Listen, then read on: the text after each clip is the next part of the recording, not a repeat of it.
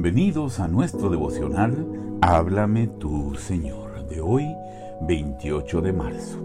La Biblia dice en Mateo capítulo 26, verso 13, Les aseguro que en cualquier parte del mundo donde se predique este Evangelio, se contará también en memoria de esta mujer lo que ella hizo. La historia de la unción en Betania está indisolublemente unida al sufrimiento de nuestro Señor. Él mismo lo profetizó y ciertamente lo quería así. ¿Qué fue lo que hizo tan precioso este acto de esta sencilla mujer? Fue el derramamiento de un gran amor.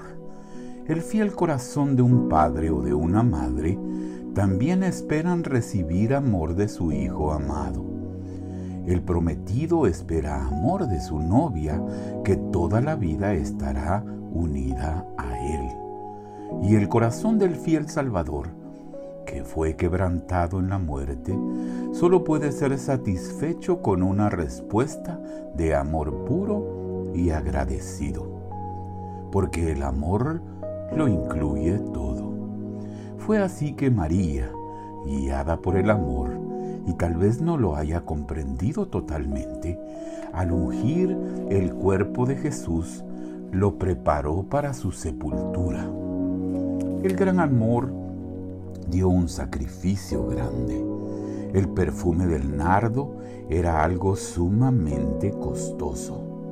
Esta era una interacción muy interesante entre el amor y el sacrificio. Cuanto más sacrificas, más amas. Cuanto más ames, más serás impulsado a dar. Al final de una reunión donde el amor de Dios había fluido abundantemente, se encontró en el recipiente de ofrendas un cheque por 25 mil dólares con la nota, una gota del perfume de nardo para mi Señor. Señor Jesús, Permíteme que por tu Santo Espíritu pueda fluir por nuestro corazón mucho amor. Así pueda estar satisfecho por la fe.